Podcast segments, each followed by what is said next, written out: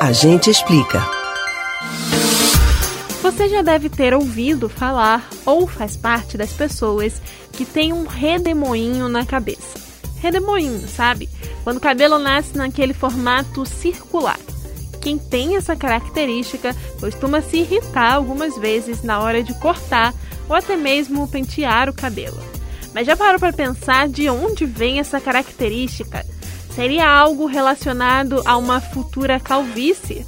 Será que tem como mudar o sentido do nascimento dos cabelos?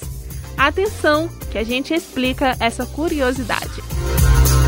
O redemoinho pode aparecer na parte de trás do couro cabeludo, em cima, nas laterais ou até na parte da frente da cabeça.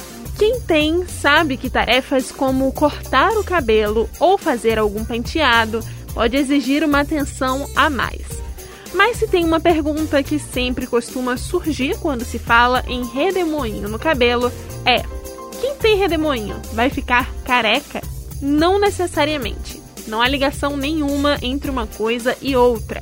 O que leva a essa associação equivocada é que, somado ao fato de os fios do redemoinho não serem naturalmente muito concentrados em um local, o que pode despertar na pessoa a dúvida se está ficando careca.